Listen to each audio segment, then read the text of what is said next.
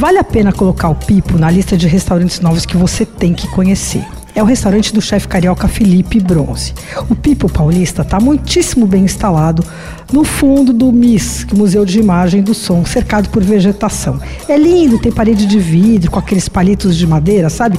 Aquela madeira que corta um pouco o sol e fica um efeito bem legal. Aí tem uma parte aberta na frente com mesas, tudo muito moderno, lindo, assim, de bom gosto. A cozinha é aberta e tem fogo de todas as maneiras. Tem um braseiro de 5 metros de extensão, mas não se preocupa porque a exaustão ali é boa.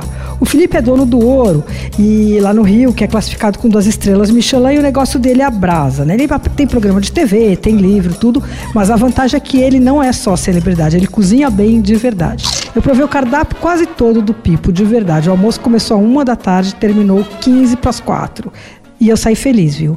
Tem tapa, mini sanduíche, tem uma ala de cruz, tem os arrozes e umas pastas, uma sessão de pratos feitos na brasa, tudo meio para ser compartilhado ali. E tem várias brincadeiras divertidas. Uma delas é um ceviche de atum. Ele mistura cubo de atum e cubo de melancia assada na brasa. E fica tudo com a textura parecida e a cor parecida. Então você vai provando e você não sabe o que, que é o que. É uma delícia. O carbonara também não é o que parece, viu? É feito com espuma de queijo pardinho, panceta da casa, um ovo curado e pasta fresca.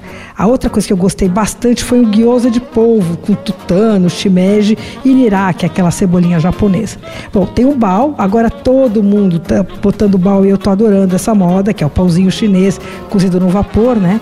Felipe recheia o bao com barriga de porco, abacaxi e pimenta.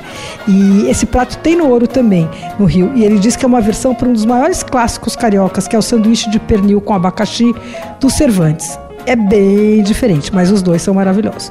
E os arrozes são o ponto alto do cardápio, na minha opinião. Eles chegam numas panelinhas de ferro e vem com aquela crostinha crocante que os espanhóis chamam de sucarat. O mini arroz com camarão e chouriço é meu favorito. Os camarões vêm bem macios, colocados sobre arroz, assim com os tomatinhos, é incrível. Ah, também provei uma costela com purê de banana memorável. Ela fica na brasa acho que 18 horas, vem com molho escuro, espesso. E aí, como acompanhamento, vem um purê de banana da terra e uma farofinha e um vinagrete. Bom, na hora que já não era mais possível comer, chegou um bife ancho de porco. E aí é o seguinte, eu tinha que experimentar foi um dos melhores pratos. A carne bem rosada, maciazinha, com uma crostinha na superfície, vem com purê de maçã. E ainda teve uma sobremesa linda que combina limão siciliano, limão galego, limão taiti. Vinha um curdzinho, sabe aquele creme espesso de limão? É, veio com sorvete, uma mistura de um monte de coisas, várias texturas de limão, uma delícia. Bom, se der sorte, você ainda pega uma amostra bacana no Miss. Aliás, a minha dica é ir durante a semana na hora do almoço, viu? Quando a espera é menor e se der mais sorte ainda nem, nem tem espera. Mas à noite o lugar bomba e a fila é garantida. Anota o endereço. O Pipo fica no Museu de Imagem do Som, na Avenida Europa 158, no Jardim Europa. Abre direto da meio-dia às, às 11 da noite e domingo só até às quatro e meia da tarde. Fecha segunda-feira. Você ouviu Por Aí. Dicas para comer bem com Patrícia Ferraz, editora do Paladar.